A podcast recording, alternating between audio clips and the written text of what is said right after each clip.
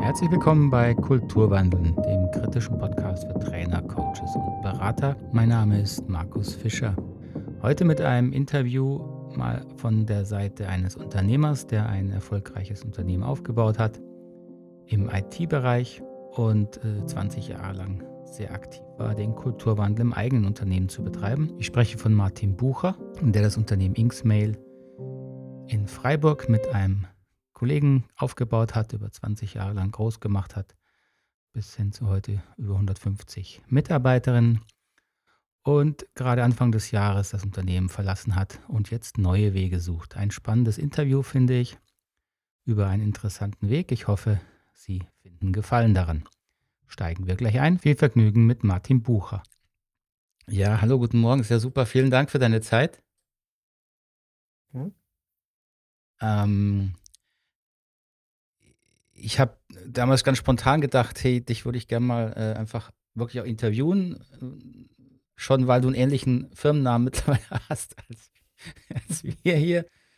Ähm, und dann habe ich mal ein bisschen gelesen auf deiner Homepage, dass du ja äh, da ein Unternehmen aufgebaut hast und dass du da jetzt Anfang des Jahres herausgegangen bist genau. als mhm. Geschäftsführer und jetzt im Bereich das weiterzugeben, was dein Know-how und Erfahrung ist, habe ich so äh, interpretiert. und dachte ich, wow, das finde ich spannend, weil ähm, äh, ja, da steckt halt viel äh, Know-how dahinter, ja, was du über 20 Jahre, 20 Jahre hast du, habe ich mhm. richtig in Erinnerung? Und das würde ich würde mich einfach mal interessieren, so wenn du oder sag du mir mal kurz, was ist dein Interesse so? Aber das war mein, mein so wie ich da hergekommen bin, ich den schreibe jetzt einfach mal an, ob er Lust hat. So, was, was hat denn dich dazu gebracht, Ja zu sagen? Zu, zu dem Wandel meinst du, dazu war es genau ähm, ja. Jetzt zu unserem Gespräch. Das, ah, zu unserem Gespräch. Was, was wäre dir denn wichtig jetzt in dem Gespräch? Und dann können wir gucken, welche Themen dich interessieren, welche mich interessieren, äh, was wir aus hm. dem Gespräch machen. Also, gut, zum einen mal fand ich natürlich total spannend, mal mit dir zu reden, weil ich ähm, in der GFK-Szene bist du äh, sehr bekannt und da kenne ich dich schon, also du kennst mich nicht, aber ich kenne dich schon ziemlich lange, habe schon ein paar Mal Pod, also Podcasts angeguckt und früher ähm, hattest du ja noch eine andere, wie heißt die, gewaltfrei.de, glaube ich, Webseite. Äh, die ist nicht von mir, aber ja, ja, okay, da gibt es ja mehr. Ja, gewaltfrei. Also ich habe da ziemlich viel schon gelesen von dem, was du gemacht hast. Ähm, also ich fand spannend, was du machst und ich fand, was du gesagt hast wegen dem Buch, das du schreibst. Mhm. Weil die Erfahrung, ähm, also ich war mal auf der Suche nach GFK-Trainern, die ähm, tief, GFK tief und ähm, vermitteln nicht nur im Kopf. Mhm. Und ähm, ich habe dann ganz viele durchprobiert und habe eine gefunden gehabt, die hat es so gemacht und den Rest war ich nicht so begeistert. Danach war mhm. ich mit mhm. Robert Gonzales, mhm.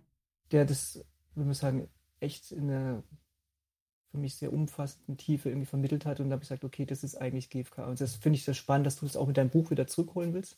Ja. Also das fand ich überhaupt spannend. Also GFK ist für mich sowieso ein Thema, das mich jetzt schon sehr viele Jahre begleitet.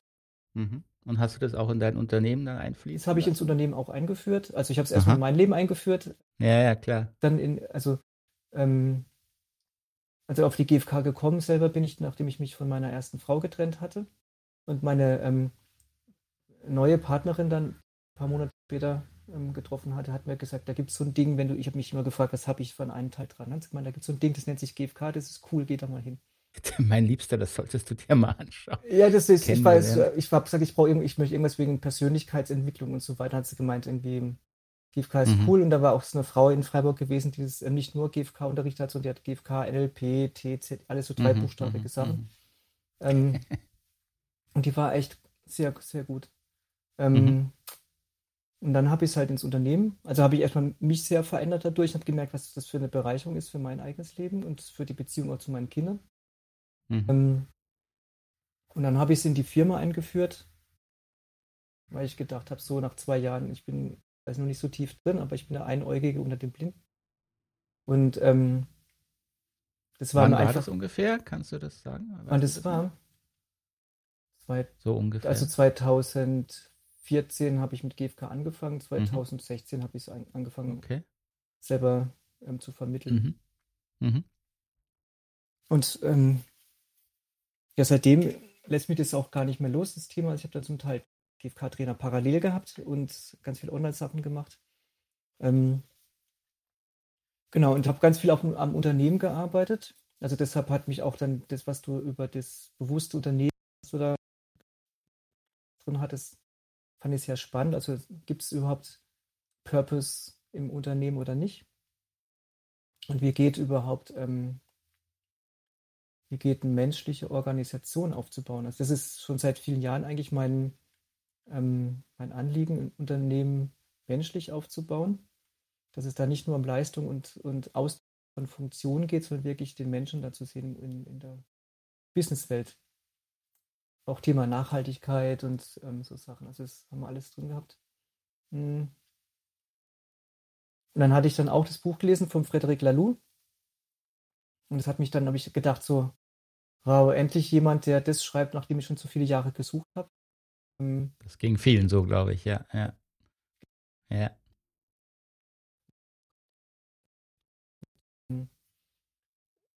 Wandel in Form von Holokratie, SoulOS heißt die. Also es gibt eine Firma, die heißt mhm. Soulbottle, mhm. kennst du vielleicht? Kenne ja. ich, ja. Die waren auch schon bei mir. Georg Tane. waren auch alle bei mir, ja. Sein ja, ich weiß, der Georg, Georg hat mal gesagt, ja. geh, geh zu Markus, der hat so dieses Empathiearbeit, ähm, das hat ihm sehr gefallen. Mhm, mh. Genau, und dann habe ich das ähm, bei mir in der Firma angefangen einzuführen. Ähm, und bin dann dennoch aus der Firma raus, weil ich war nicht der einzige Geschäftsführer und ähm, ich habe mich seit fünf Jahren sehr verändert. Von meiner Persönlichkeit her, mein Geschäftsführerkollege, der ist ähm, sehr auf dieser leistungsorientierten, wachstumsstrebenden Ecke ähm, geblieben. Mhm, mh. Und das hat nicht gut funktioniert. Also wir waren am Schluss so extrem unterschiedlich von unserer Weltanschauung her. Ähm, mhm. Habe ich auch festgestellt, ich kann es nicht weiter die ähm, leistungsorientierte Wirtschaftskiste spielen, wenn draußen die Welt brennt. Ne? So. das ja, war für mich ja, der Grund, ja. auch rauszugehen. Und ähm, dennoch glaube ich, dass es in der Wirtschaft durchaus möglich ist, auch ähm, sinnorientierte menschliche Wirtschaftssysteme aufzubauen. Also wir haben bei uns viel gemacht, wir haben bei uns Meditation habe ich eingeführt, ähm, GFK-Trainings habe ich eingeführt, wir haben alle Mitarbeiter zu Coaches ausgebildet, ähm, eigentlich alle Mitarbeiter, mhm. alle Führungskräfte. Ähm, Führungskräfte, ja. Mhm. Ich glaube, schon eine Art von Managementstil vorgelebt, der sehr menschlich war. Und wo ich auch gemerkt mhm. habe, dass es mit den Leuten sehr viel gemacht hat, die im Unternehmen drin waren. So. Ja, ja. Und trotzdem hat es dann auf der Geschäftsführerebene nicht so ganz zusammengepasst, dass, dass da eure beiden Ideen, wo das Unternehmen hin soll. Darf mhm, ich da fragen? Oder es musst du auch gerne sagen, du sagst, das ist interner, musst du ja nicht, aber mich interessieren natürlich gerade die Prozesse, wo es äh, wo es eng wird. Ist ja ein offensichtlicher, also was heißt offensichtlich, aber ist ja häufig so diese, dieser Widerspruch, ne? ähm, das Menschliche im Unternehmen, was heißt das überhaupt? Äh, dann hat das Unternehmen so seinen Eigenzweck, eben dann doch Leistung nach außen erbringen, mit Zahlen gemessen und noch mehr Leistung im Wettbewerb und, und, und. Und es klingt ja so ein bisschen, dass ihr ja schon beide den Impuls hattet, euer Unternehmen.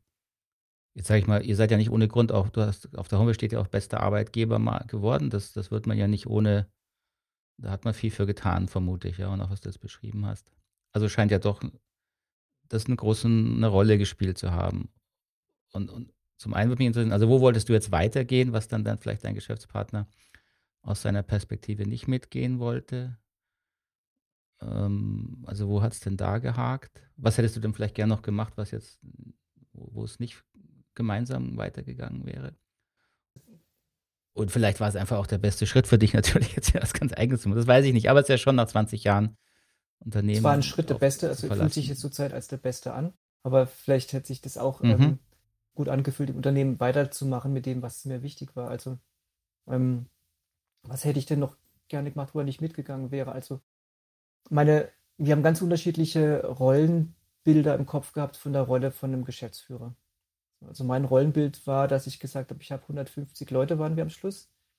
Ich habe 150 hochintelligente Menschen eingestellt und ähm, denen vertraue ich, dass die gute Arbeit leisten können. So.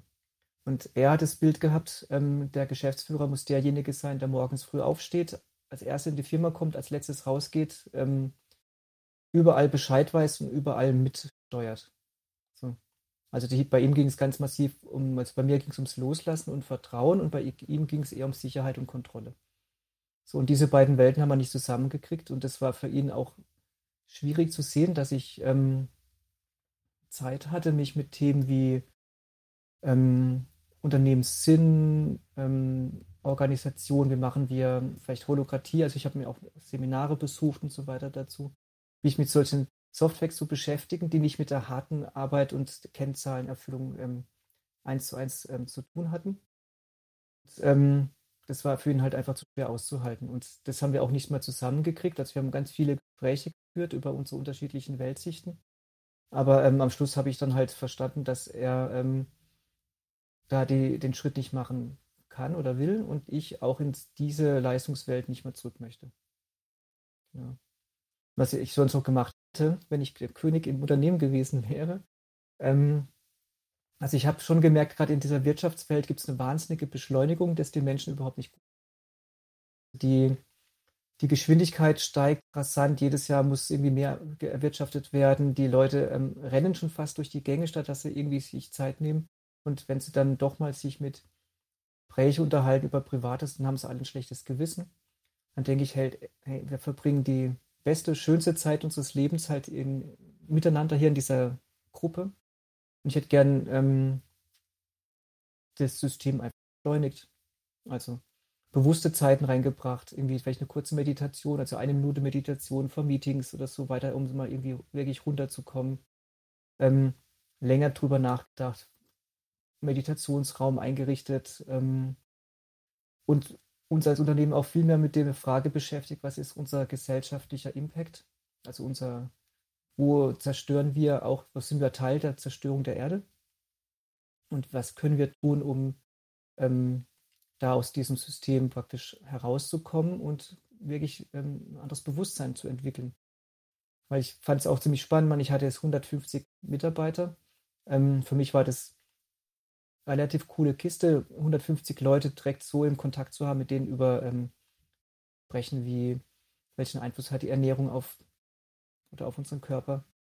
Ähm, wie gehen wir mit Geschäftspartnern um? Wie gehen wir mit den Leuten um, die in der Wirtschaft Konkurrenten genannt werden?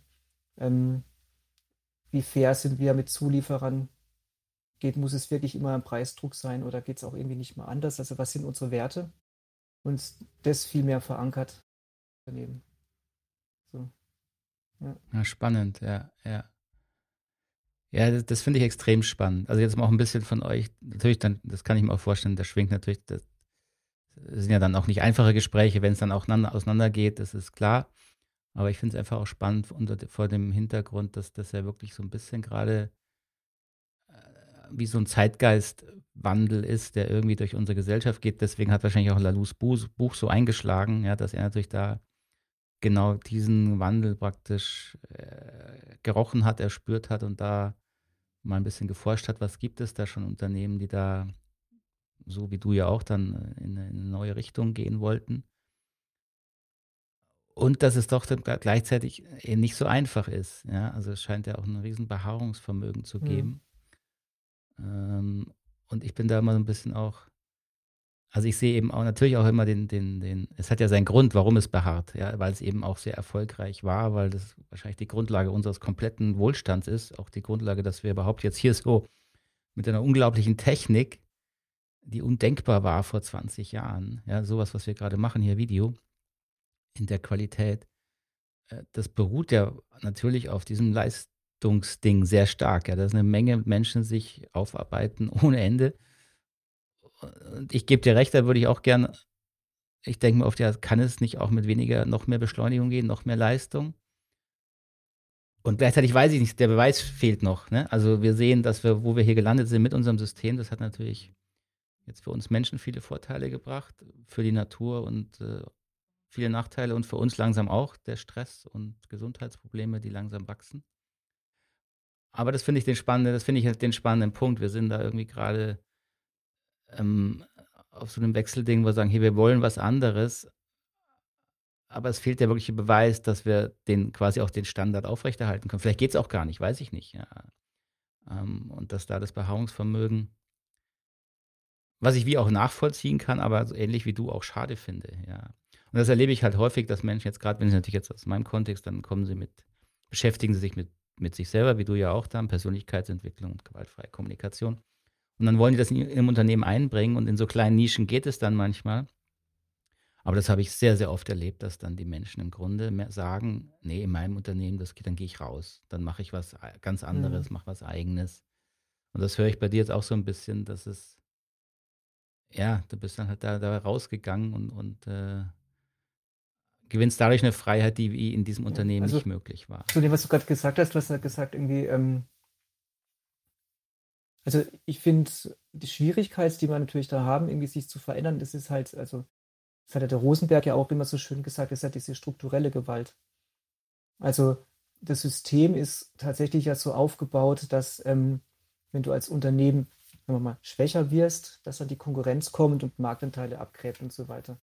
Und gleichzeitig gibt es ja viele Unternehmen, die ja anders denken oder anders wirtschaften und trotzdem funktionieren. Also das ist, glaube ich, zum Teil einfach nur Glaubenssätze, die im Kopf der Unternehmer sind, hey, man muss das machen und so weiter. Und daran glaube ich jetzt schon seit vielen Jahren eigentlich gar nicht mehr. Ähm, und ich denke auch, also in Unternehmen ist ja das, das, die vorherrschende Kraft, die Unternehmer voranbringt, ist ja die Angst. Also Angst vor Marktverlusten, Angst vor Karriereverlust und Angst vor Altersarmut. Und, also ist ja, Angst ist ja das, was die Wirtschaft antreibt. Und ich denke schon, dass, ähm, also meine Vision ist, eine Wirtschaft zu haben, in der tatsächlich Freude irgendwie das vorherrschende äh, Momentum ist. Also ich könnte mir auch vorstellen, so ein Internet-Chat-Ding irgendwie als Unternehmen aufzubauen, einfach aus Spaß dran, weil ich denke, ich habe total Lust drauf, sowas zu bauen. Ähm, und ich glaube schon, dass es funktioniert. Und es gibt ja viele Menschen, die ja gerade anfangen, wenn sie ein Unternehmen gründen, dann machen sie das ja nicht aus Angst, sondern in der Regel ist ja der Impuls, was zu starten, kommt aus diesem großen Freude raus, was ähm, ähm kreativ zu machen und sich zu verwirklichen. Die Angst kommt dann später, wenn man dann in den großen Haifischbecken des internationalen Marktes reingeht. Aber viele Gründer, also auch bei uns war das so, das war einfach nur irgendwie, wir hatten riesen Lust drauf, irgendwie so Technologie zu machen, uns da drin auszutoben. Und die Angst kam dann irgendwann später, wenn die, als die Konkurrenten gemerkt haben, ha, da kommt dann doch, wächst dann jemand und den wollen wir dann irgendwie bekämpfen und dem, die Kunden wegnehmen und was weiß ich, was für fiese Tricks da als ähm, in der Wirtschaft zum Teil gezogen werden. Aber ich glaube, im Unternehmen selber oder auch nach außen, es geht anders. Man muss sich halt nur trauen, das halt auch anders zu machen und das auszuhalten, was es halt für Konsequenzen hat. Ja, das geht schon. Mhm, mhm.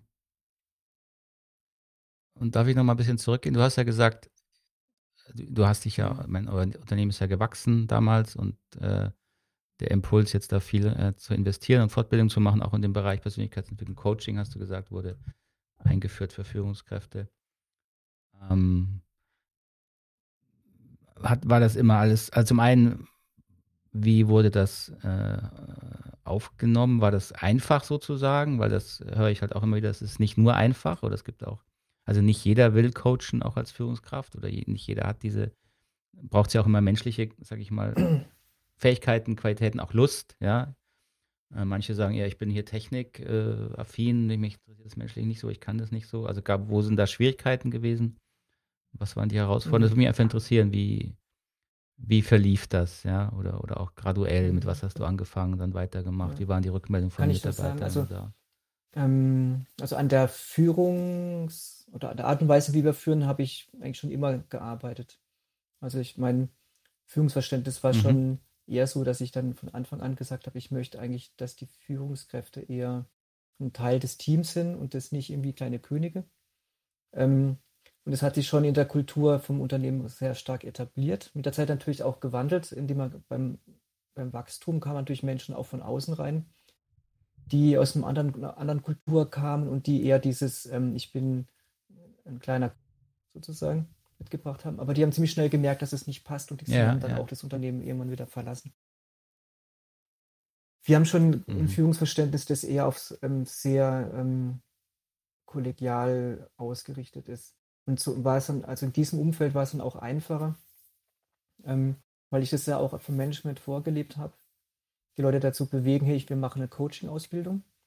Ähm, und ich habe also viele Rückmeldungen bekommen danach, dass alle gesagt haben, ähm, das war für die die wertvollste Erfahrung, die sie bis jetzt im, ganzen Fortbildungskontext überhaupt gemacht haben in ihrem Leben. Also da, das hat sehr viel in der Persönlichkeit der Leute verändert. Ähm, mhm. Es gab natürlich auch Widerstände von ähm, Führungskräften, die jetzt nicht unbedingt das machen wollten. Aber da die ähm, Direktive war, alle Führungskräfte ohne Ausnahme, inklusive ähm, Management, machen diese Ausbildung. Das, mhm. Also es war wirklich eine Verpflichtung. Genau, das habe ich also so gesagt, lernen, es gibt eine Ausbildung für alle Führungskräfte und da hier nicht ähm, machen alle mit. Und da haben sich dann auch beide bereit erklärt und dann ziemlich ja. schnell gemerkt, wie wertvoll das für alle ist und haben sich auch wirklich alle geöffnet. Also das, jeder hat sich da auf einen Weg, ähm, persönlichen Weg ähm, begeben. Das waren auch 120 ähm, Stunden, die wir da investiert haben in die Ausbildung. Glaube ich, mhm. war schon wirklich Eine Menge, sehr ja. cool für alle. Ja. Genau. Ja, spannend, ja, ja. Aber interessant, weil es bestätigt natürlich auch so ein bisschen, was ja auch Lanou schreibt und was ich auch immer feststelle, es braucht halt jemand, der die Initiative übernimmt, diesen Kulturwandel äh, reinzubringen. Ja, da warst ja du dann sozusagen. Und, und wenn es verpflichtend war äh, und auch Widerstände gibt, die gibt es immer, also das auch anzuerkennen. Es braucht schon auch Leute, Menschen, die vorangehen und äh, im besten Sinne für alle, in dem, in der, in dem, nicht für, ich will das für mich, sondern ich weiß, es ist gut für alle, aber die es halt dann auch mhm. voranbringen, äh, ja, und auch dafür gerade stehen natürlich. Genau, also es war auch, es gab, also die Widerstände waren nicht so stark. Also ähm, wir haben natürlich schon in dem also wir haben ähm, regelmäßige Führungsteamtreffen gehabt.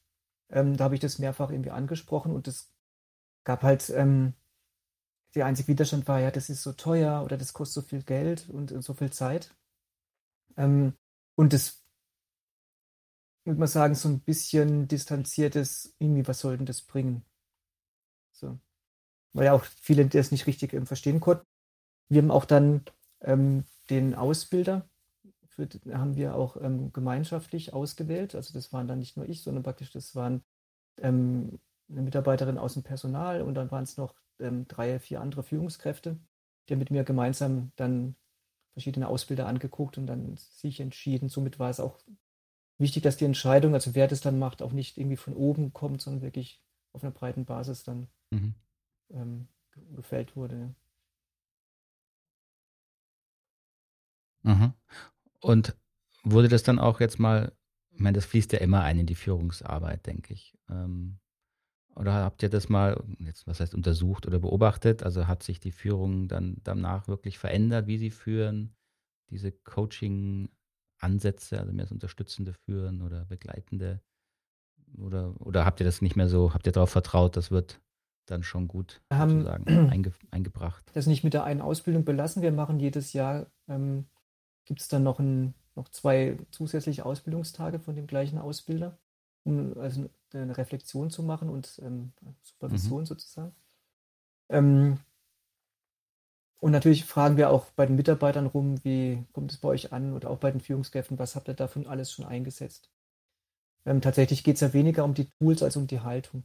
Und die Haltung hat sich sehr verändert von den Führungskräften. Also viele brauchten keine Veränderung, viele waren schon eigentlich auf dem Coaching-Niveau waren es natürlich jetzt viel bewusster und einige ähm, haben schon an ihrer Persönlichkeit ein anderes Bild auf, wie führe ich, was ist meine Rolle in, als Führungskraft und ähm, wie wirke ich auf andere Menschen. Das hat sich schon durch die Haltung allein verändert. Dann die Tools einsetzen. Also wir hatten tatsächlich, also die haben, es gab schon Coachings, die den Mitarbeiter angeboten sind. Die Führungskräfte untereinander haben dann, haben sich auch gecoacht. Also das haben die relativ intensiv dann auch gemacht. Ähm, also da war eine also für mich, was dabei auch entstanden ist, es war eine ähm, fast schon Gemeinschaftsgefühl unter den Führungskräften, weil jeder in der Ausbildung sich ja komplett öffnen musste oder geöffnet hat. Nicht musste, aber und so ähm, hat es sehr viel auch in diese, sag mal, die Quenz unter der Führungskräften sehr stark verändert. Ja, ja, das, das schafft ja eine eigene Erfahrung, die die Führungskräfte dann teilen und die ist persönlicher als das, was sie wahrscheinlich sonst also wenn es eine Coaching-Ausbildung war, die auf der Ebene gearbeitet hat und natürlich verbindet es dann. Ja, ja, das, das glaube ich auch, ja. aber das klingt ja auch danach, dass, dass du schon Führungskräfte hattest, die mhm. da sehr im Prinzip offener waren oder offen waren. Hast du denn die ausgesucht oder wie ist da der Prozess? Wie, wie, wie findet ihr denn die Leute, die da so offen sind? Weil es ist ja, ich meine, das ist auch so meine These, ja. Äh, das funktioniert nur mit Leuten, die offen sind oder die bereit sind, sich zu weiterzuentwickeln. Und das ist und muss ja auch nicht jeder, aber dann funktioniert es eben auch nicht. Also da warst du ja, also, involviert, wirklich auch im, ähm, Prozess, die auszuwählen. Oder? Anfang war ich ja der, der Softwareentwickler beim, bei der Gründung vom Unternehmen und dann irgendwann mal ähm, habe ich das dann delegiert zu meinem Leidwesen, weil ich das eigentlich total gern gemacht habe. Ähm, und habe mir dann eine neue Aufgabe gesucht und die war dann halt in Personal- und Führungskräfteentwicklung in Organisationsentwicklung. Und ähm, da habe ich natürlich schon eigentlich alle Mitarbeiter vom Unternehmen selber mit ausgewählt. Und ähm, da hat man schon gemerkt, dass die Leute am besten zu uns passen, die ähm, menschlich irgendwie jetzt nicht nur auf Geld verdienen und Leistung und ähm, so aus waren, sondern die auch eine andere Qualität hatten. Ähm, und die Führungskräfte sind, viele Führungskräfte sind aus ähm, gewählt worden von Mitarbeitern, die gewisse Qualitäten halt gezeigt haben. Also anfänglich haben wir natürlich die klassischen Fehler gemacht, den besten ähm, Facharbeiter zur Führungskraft zu entwickeln. Das haben wir auch alles äh, durchgemacht. Ähm, irgendwann haben wir dann angefangen, äh, Leute also auch gezielt als Führungskräfte einzustellen. Ähm, bei denen war der Kulturwandel am größten natürlich, weil die fast immer aus einer Kultur kamen, die komplett anders getickt. So, aus einer Ellbogenkultur, wo es eigentlich um nackte Zahlen ging und ähm, muss sagen, die Angst noch irgendwie viel stärker im Vordergrund stand. Die, viele haben es davon geschafft und ähm, wir haben auch Mitarbeiter ausgewählt, die als Facharbeiter gut waren und trotzdem noch sehr viele Qualitäten als Führung, also als Mensch hatten und da das Potenzial haben wir da gesehen und die Leute dann einfach entwickelt. Gut, ich stand ähm, natürlich sehr eng, also da wir die Firma ja von zwei Personen auf 150 haben wachsen lassen, habe ich, glaube ich, muss sagen, jede, jeden Menschen dort im Unternehmen sehr gut gekriegt. Ich habe auch also einen Teil von meinem hm? ich, ich laufe rum. Also eine von meinen großen Aufgaben als, also als Führungskraft, als Geschäftsführer war tatsächlich, ähm, den Kontakt zu allen zu halten. Also ich bin ähm, einmal im Monat, glaube ich, habe ich mit jedem mal gesprochen gehabt und mal geguckt, wie es ihm so geht oder ähm, habe mich auch als ähm, Management menschlich auch gezeigt. Meine Türen waren auch immer offen. Also ich habe sehr viel auch über Privates mit den Leuten gesprochen. Also wir hatten da schon eine große Nähe. Und ähm, wenn wir auch Leute ausgewählt haben, dann gab es auch sehr viel, also unsere Personalmitarbeiterin, die hat ein sehr gutes Gefühl für Menschen gehabt und die konnte ziemlich gut sagen, wie das, ähm, was, wie das die Leute einschätzt. Zum Teil haben wir auch dann die Führungskräfte wählen lassen von Teams. Ähm, das hat auch ganz gut funktioniert. Also wir haben verschiedenes ausprobiert, wie man zu Führungskräften kommen. Ja, ja. Ah, spannend, okay. Ja, also das eben, das, das ist dein, äh, dein Beitrag da drin. Ne? Das ist immer wieder, zeigt sich für mich auch, es braucht diesen persönlichen Einsatz. Mhm. Weil wenn du es nicht gemacht hättest, es wären andere Leute gekommen. Und dann entwickelt sich so eine Kultur eben auch anders. Und ja, jetzt hatte ich gerade eine Frage im Kopf.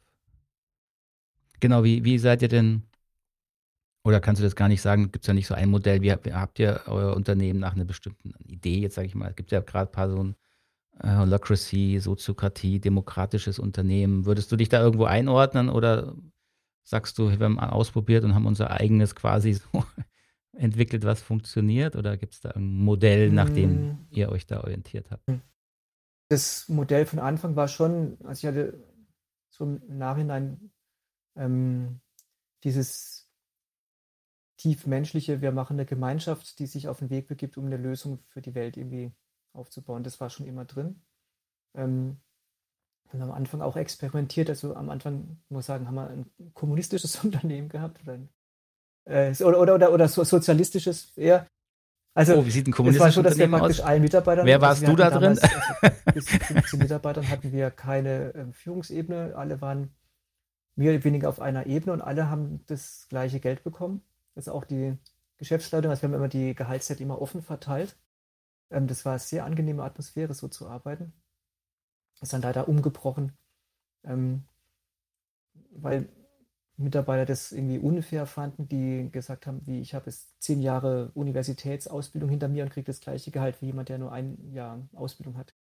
Also leider habe ich da nicht Widerstand geleistet und habe gemeint, ja, eigentlich hast, hast du recht und ähm, das System hat sich verändert.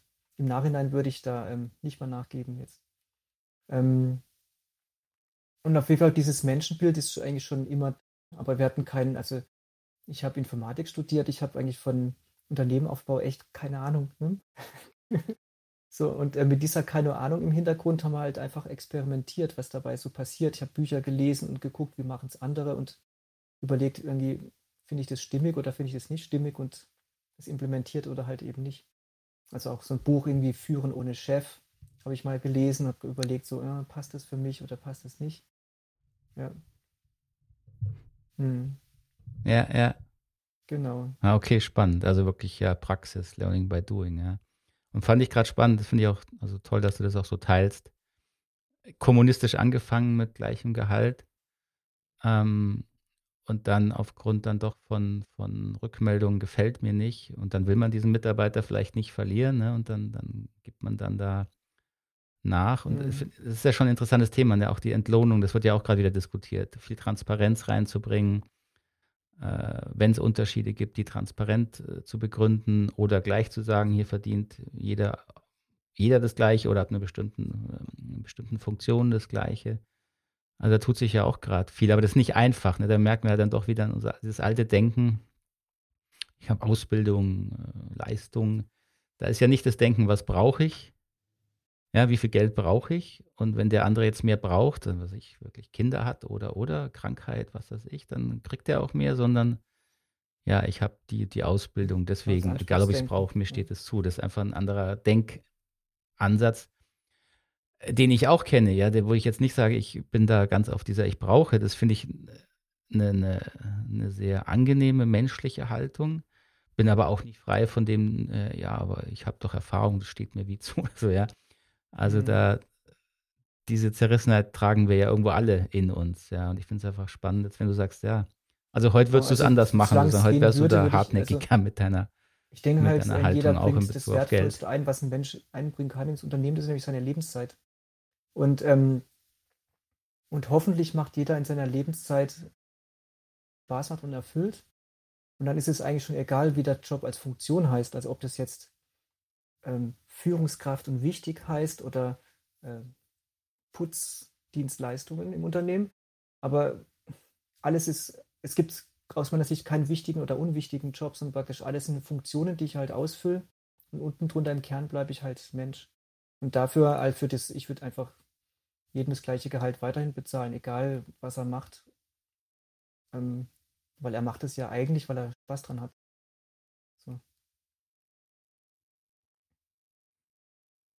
Ja, ja, das ist halt die Seite, die ich auch sehe. Aber stimmt es wirklich, dass es keine Schon, jetzt, mal, wichtigeren und unwichtigeren also Jobs ist das so, dass praktisch werden Führungskräfte, ich meine, du kannst einen die irgendwann gemerkt haben, hm, ich bin eigentlich doch keine, habe doch keine Lust mehr auf Führungskraft, ich möchte was anderes machen. Und dann sind die aber rausgekommen, weil dann hätten sie ja in dem anderen Job auf Gehalt verzichten müssen.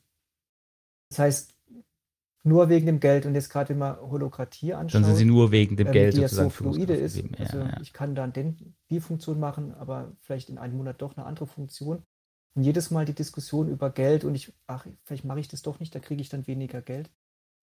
Lenkt den Fokus eigentlich auf, äh, auf was Falsches, sondern mh.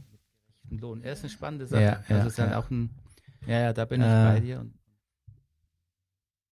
Also spannend finde ich, da zeigt sich natürlich dann, äh, man kann viel über Haltung sprechen und über Werte, aber wenn es dann konkret wird, dann wird es ja interessant, ja. Vor allem, wie, wie geht man mit dem Prozess um, jetzt äh, die unterschiedlichen Ansichten unter einen Hut zu kriegen? Das ist ja dann das Schwierige, ja. Ähm, kann ich, ich kann dann sagen, ja, ich, ich, ich arbeite nur mit den Menschen, die das genauso sehen. Das kann man sich schaffen. Das funktioniert wahrscheinlich auch relativ gut. Aber wenn ich wachse und so ein Unternehmen wie du mit 150 Leuten, ist die Chance gering, dass du nur Leute hast, die alle in eine ähnliche Richtung ticken und dann musst du verhandeln ja, über verschiedene Werte und Ansichten und und da zeigt sich dann für mich eben, okay, welche Haltung wird jetzt hier wirklich gelebt Und gleichzeitig finde ich es auch schwierig. Ich, also ich finde es eine Herausforderung, weil das Unternehmen muss ja auf eine Art auch funktionieren. Ja. Du hast Kunden, du, du generierst Wert, was euch am Leben erhält. Also schon eine Balance. Zu der, zu der Balance, also ähm, es ist auch spannend zu sehen, also gerade je nach welche Funktion du suchst, kriegst du natürlich auch andere Menschen, die sich dafür bewerben. Also ganz krass war es bei uns zum Beispiel in, im Vertrieb, denn ähm, im Vertrieb, in, in der Wirtschaft ist es gäbe, dass die Vertriebsmenschen mit ähm, relativ wenig Grundgehalt bekommen und dann für den Erfolg bezahlt werden. Also die klassische Karotte vor die Nase, könnte man sagen. Ähm, und das sind die einfach gewohnt. Und dann bewerben sich Menschen, die gehört haben, ja, irgendwie, das Unternehmen ist ja cool und ähm, menschlich. Und dann kommen die her und stellen fest, hm, jetzt, jetzt kriege ich plötzlich ein Festgehalt und kriege, wenn ich dann einen großen Kunden an Land ziehe, jetzt nicht zwingend irgendwie ähm, eine Prämie. Das ist für manche total schwierig, überhaupt dann noch zu funktionieren. Also manche stellen dann wirklich komplett ab und sagen, ja, dann habe ich auch keine Lust mehr. Also die sind so gewöhnt an diesen an diese extrinsische Motivation, dann, ja, die können dann gar nicht mehr loslassen und sind dann irgendwann mal auch und freuen sich dann bei anderen Unternehmen. Aber wir haben auch Leute, die gesagt, endlich mal tief durchatmen können. Die haben sich in ihrem ganzen Vertriebsleben so ausgepowert, die haben gemerkt, die haben ihre Familie vernachlässigt, haben sich vernachlässigt, ähm, die können schon fast gar nicht mehr rennen. Und die haben dann bei uns im Vertrieb angefangen und haben wirklich gute Arbeit gemacht und gute Leistung gemacht und haben dann auch im Vertrieb ähm, auch angefangen zu feiern, wenn ein großer Kunde gekommen ist. Das war dann halt, wir haben sich auf die Schulter geklopft und es war nicht, hey, irgendwie, jetzt kriegst der, also ich habe das mal erlebt bei einem Unternehmen, die das anders gemacht haben. Da war bei einem großen Kunden immer so ein bisschen Neid dabei, weil man gewusst hat, der kriegt das viel Geld.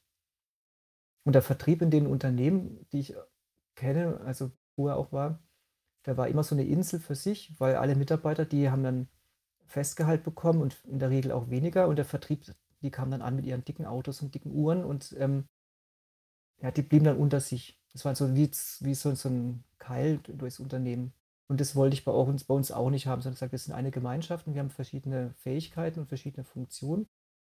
Und ähm, das hat sich dann auch wirklich bewahrheitet. Die Leute im Vertrieb, die auch ein Festgehalt bekommen hatten, die konnten dann ganz gut und waren auch akzeptiert mit den anderen Mitarbeitern.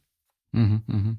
Ja, ja, klar, da kann das Geld natürlich wieder spalten, wie du sagst. Ja, genau. Wenn da die leistungsgetriebenen Vertriebler halt ihr Ding leben und es gibt halt Menschen, die so ticken. Ja, das ist, äh, wenn du die nicht haben willst, nicht brauchst, dann äh, muss man da sehr genau hingucken ja, und drauf achten. Ja, und das ist dennoch natürlich schwierig, weil für viele Mitarbeiter ähm, steckt immer noch im Kopf, ähm, wenn ich aufsteige oder mehr Verantwortung annehme, mehr Verantwortung ist immer eins zu eins gekoppelt mit mehr Geld.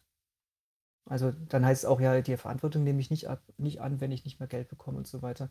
Das macht es total ähm, also da, ist, da geht so viel Energie verloren in Diskussionen über Geld.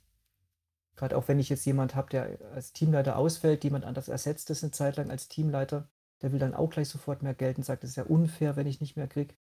Mhm. Ähm, das sind so viele Diskussionen, wo ich denke, ähm, das bringt die Menschheit und die Unternehmen nicht wirklich weiter und die, den Leuten tut es auch überhaupt nicht gut, diese Diskussion über Geld und was bin ich wert.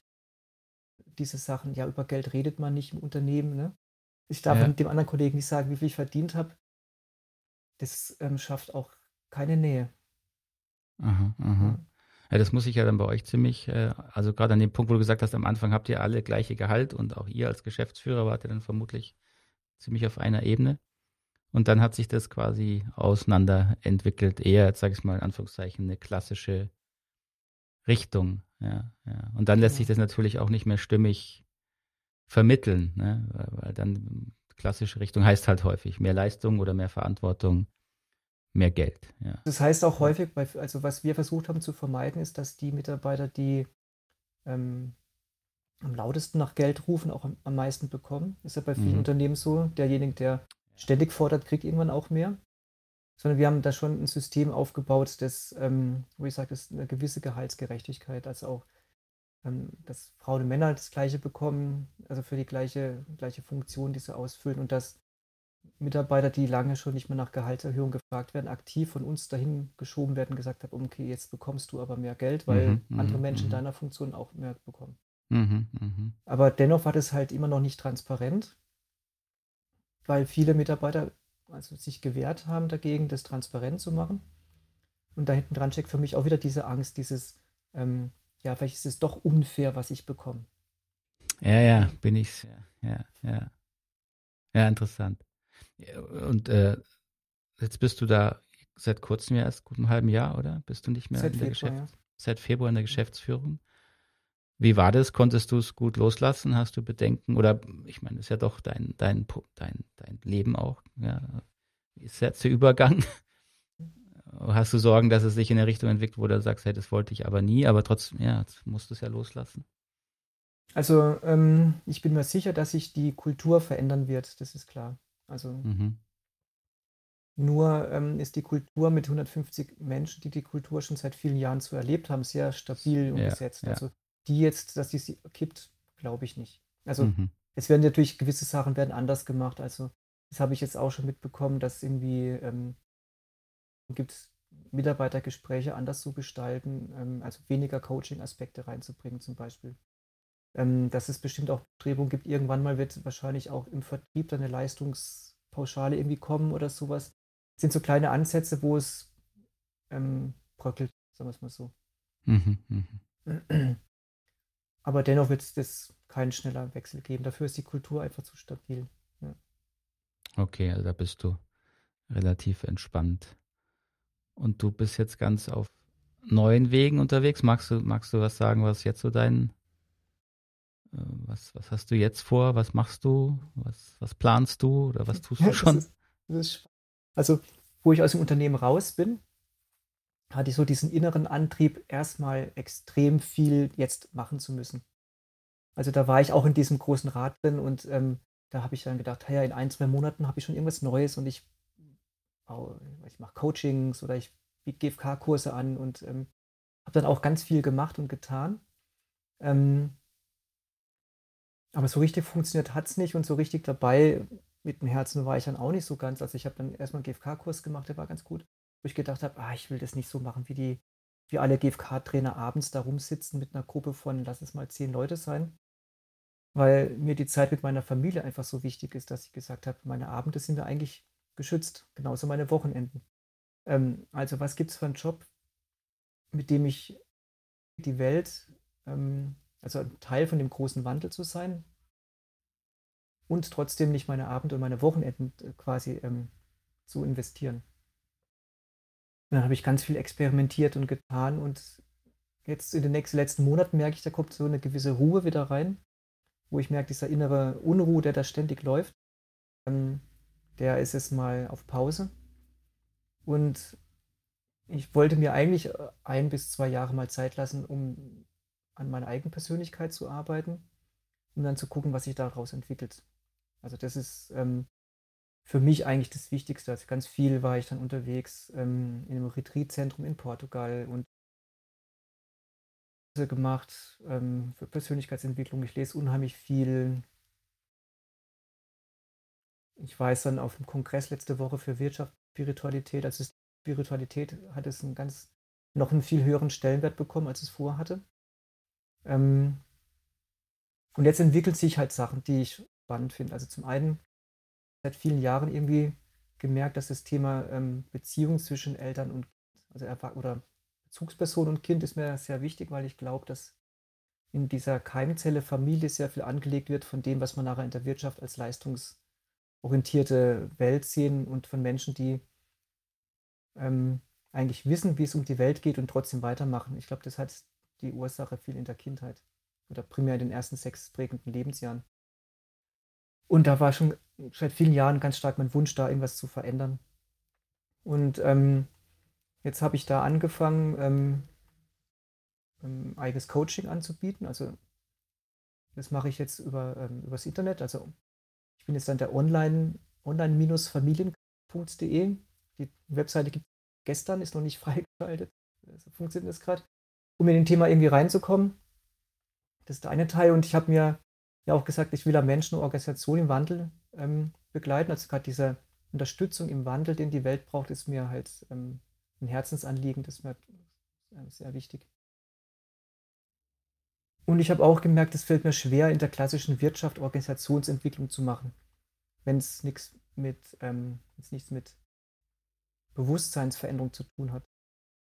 Und deshalb werde ich ähm, Unternehmen anbieten, ähm, Kommunikationskurse zu machen, weil ich glaube, dass die gewaltfreie Kommunikation durchaus das Potenzial hat, sehr starke Persönlichkeitsentwicklung und Bewusstseinsveränderungen anzustoßen. Ähm, das mache ich bei ein paar Unternehmen, also biete ich den an. Und jetzt war ich auf dem Kongress, entsteht was ganz Neues, das total spannend ist. Wir nennen das das Pioneers of Business. Ähm, und zwar, dass Menschen, die in Organisationen sind und die Organisationen verändern wollen, also wir nennen sie die internen Changemaker, so ein wie ich früher in meinem Unternehmen war, die haben es ja oft, häufig sehr schwer in dieser Kultur, die es nicht zwingend förderlich ist für so eine Bewusstseinsveränderung.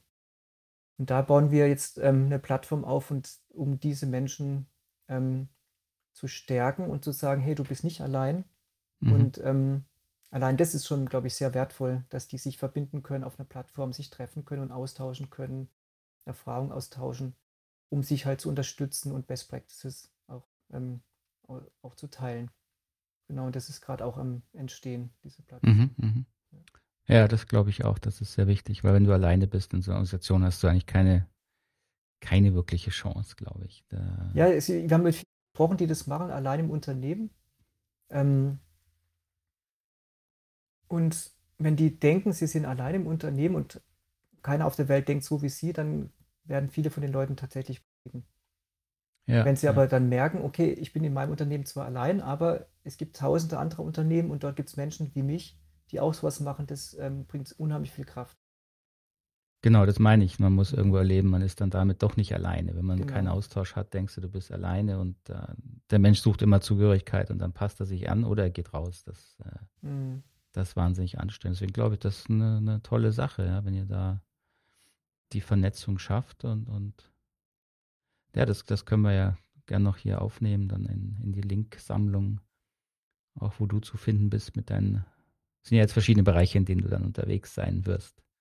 Also ich habe diesen Spannungsbogen zwischen da, wo es in der Keimzelle, wo es anfängt, bei Familien, ähm, bis zu in der Organisation, weil ich glaube, auch in der Organisation ist es mir halt auch wichtig, denn dort finde ich die Eltern, die ich dann auch wieder erreichen kann. Also ich sage, die Eltern schieben oder bringen die Kinder im Kindergarten und danach geht, gehen sie im Elterngarten. und dort beschäftigen sie sich und kommen am Abend wieder zurück. Und in dem Elterngarten, dort möchte ich dann hin, um dort die Eltern auch ähm, zu erreichen und ähm, so, dass sie mit ihren Kindern bewusster und ähm, auch entspannter umgehen können. Also es geht viel um Entspannung in der Familie auch rein und ähm, dass die Kinder nicht mehr so, ja, nicht, dass keine Muster von den Vätern und Vorvätern und Vorgenerationen irgendwie ähm, weitergegeben werden, sodass man sich da auch ein bisschen lösen kann. Ja, mhm, mhm. ja das ist natürlich klar, das ist eine, eine, ein Teil des ganzen Wandels, das ist ein große, großes Projekt und da diese ganzen alten Muster, die erstmal zu erkennen, ist ja schon schwierig und dann noch sie zu verändern, da, da bist du ja gerade dabei. Das ist ja, weil das so, so verschwommen, also so verwoben natürlich, wie du sagst, dann geht es um Familie, dann bist du natürlich gleich beim Thema Erziehung, dann bist du bei Schule, ja, äh, Ausbildung, äh, all da, wo halt die Einflüsse der Kultur dann reinkommen. Weil du hast natürlich, und das geht ja schon bei Kleinkindern los, hast du nur begrenzt Einfluss. Am Anfang noch sehr viel Einfluss als Eltern, aber ganz schnell werden die Kinder ja durch so viele Einflüsse geprägt, die wir dann nicht im Griff haben und wo man eigentlich auch für Veränderung sorgen müsste, ja. Das heißt, dass sie nicht gleich mit vier Jahren ihr Handy kriegen und tausend Sachen, ja.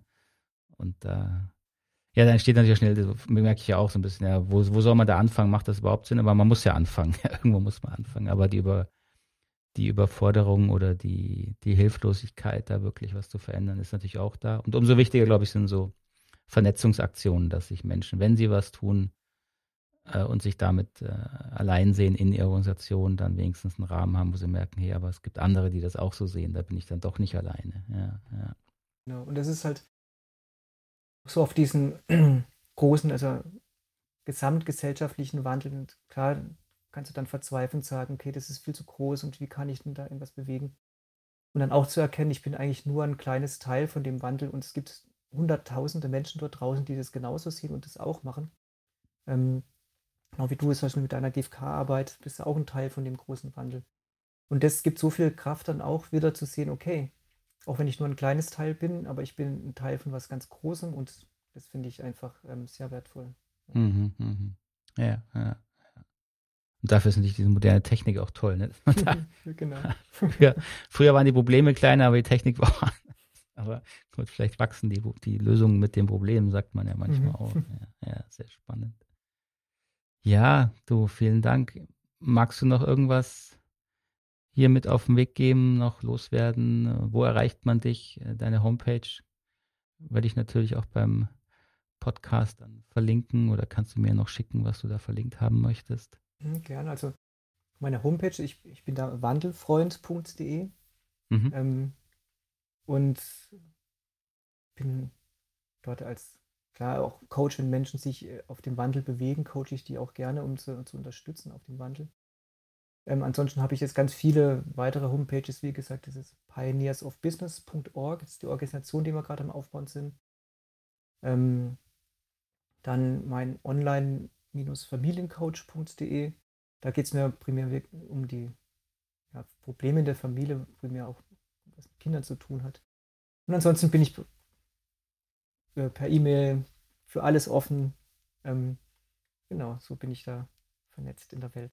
Und, und irgendwelche Pläne, wieder ein Unternehmen aufzubauen oder bist du erstmal froh, dass, du jetzt nur für dich, nur in Anführungszeichen, dich und deine Familie da Verantwortung trägst?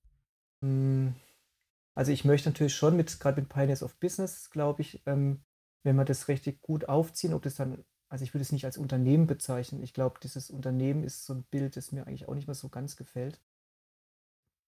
Klar ist es ein Unternehmen, wenn wir was tun, aber das eher als ähm, eine Gruppe von Menschen, die sich gerne einbringen, was zu tun, also eine Organisation als weiß nicht, was es für eine Organisation werden wird. Ähm, da schauen wir einfach. Bis jetzt sind da einige sehr erfahrene Coaches auch dabei und Organisationsentwickler, die dort mitmachen, ähm, die sich dort einbringen in ihrer Zeit. Eine Buchautorin ist auch dabei, die und das, über das Thema vielleicht ein Buch schreiben wird. Also ähm, es ist eine sehr bunte Gruppe, die bestimmt sich auch verändern wird und da kann jeder auch sich gern einbringen mit dem, was er hat, weil ich glaube, dieses Unternehmen hat immer dieses Konkurrenzdenken, dieses Mainz-Deins-Töpfchen so ein bisschen drin. Und ähm, ich glaube mal, wir sind an der Zeit, es uns von diesen Mainz-Deins-Sachen zu, ähm, zu trennen, weil hier geht es wirklich um, die, um den Planeten. Mhm, mhm. Ja, das ist so ein schönes Schlusswort. ja, vielen Dank. Dann, dann äh, wünsche ich dir einfach sehr, sehr viel Erfolg damit und hoffe, dass wir uns mal wieder auch mal nochmal sprechen, nochmal austauschen können, vielleicht auch über dein anderes, dein neues Projekt. Die Pioneers of Business, habe ich das richtig? Mhm. Pioneers of Business war der, der Begriff. Vielleicht können wir ja da, wenn ihr mal keine Ahnung, Lust habt oder wenn es da Ideen äh, gibt, die man mal besprechen kann, kann man ja da auch nochmal einen, einen Austausch zu machen, würde mich freuen. Ja, und Kontakt bleiben dazu. Super. Dann danke ich dir. Du, ich danke dir für deine Zeit nochmal ganz herzlich. Fand ich sehr, sehr spannend. Und wie gesagt, wünsche ich dir alles Gute und viel Erfolg. Soweit das Interview mit Martin Buchner. Die erwähnten Internetadressen finden Sie alle in den Show Notes. So, wenn Sie möchten, nehmen Sie gerne Kontakt mit ihm auf. Und äh, ich würde mich freuen über Kommentare und Rückmeldungen, wenn Sie Interesse haben an weiteren Interviews oder schicken Sie mir gerne Vorschläge. Ich bedanke mich für Ihre Aufmerksamkeit. Bis zum nächsten Mal. Tschüss und Ade.